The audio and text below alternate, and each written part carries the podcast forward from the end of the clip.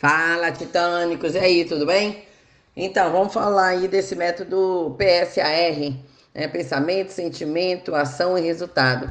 É um método que eu amo é, trabalhar ele nos treinamentos e nas mentorias. Então, tudo que você pensa gera um sentimento, e todo sentimento te leva a alguma ação, e toda ação te gera um resultado. Então, vamos exemplificar aqui para ficar mais claro. Então, presta atenção. É, um dia eu marquei um café com o cliente para apresentar uma proposta. Aí ele se atrasou e durante a nossa reunião não largou o celular. Versão 1. O meu pensamento. Ah, ele não está interessado na minha proposta. O sentimento que eu tive, fiquei desmotivada.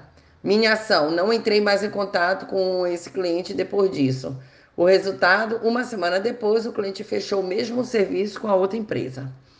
Vamos dar agora uma outra versão, versão 2 para esse mesmo exemplo. Meu pensamento. Ai, que falta de respeito, eu sabia que ele não ia com a minha cara. Meu sentimento, fiquei com raiva e saí com a minha autoestima destruída. A minha ação, apresentei a proposta de qualquer jeito. Resultado, uma semana depois o cliente se encontrou com meu líder e solicitou a troca do representante comercial. Versão 3 meu pensamento dessa situação do café, né? Deve ter acontecido algo para ele ter se atrasado e estar assim.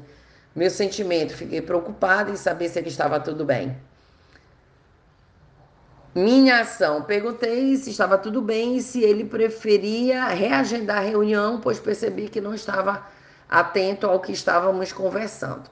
Resultado, ele abriu que estava muito preocupado, que seu filho estava internado com princípio de pneumonia e estava trocando mensagem com sua esposa para saber como é que estava a situação. Pediu desculpa pela falta de atenção e solicitou que enviasse a proposta por e-mail.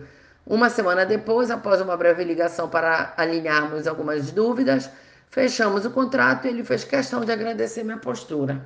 Então veja que eu te dei três versões para uma mesma situação. E a gente poderia enumerar aqui várias versões como exemplo.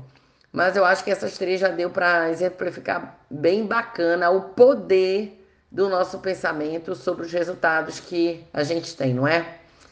Então, gente, controlar os nossos pensamentos não é uma tarefa fácil, a gente sabe disso. Mas quanto mais você praticar, mais você vai conseguir eliminar pré-julgamentos incoerentes e sentimentos dispensáveis terá mais assertividade em suas ações e seus resultados vão ser ainda mais satisfatórios.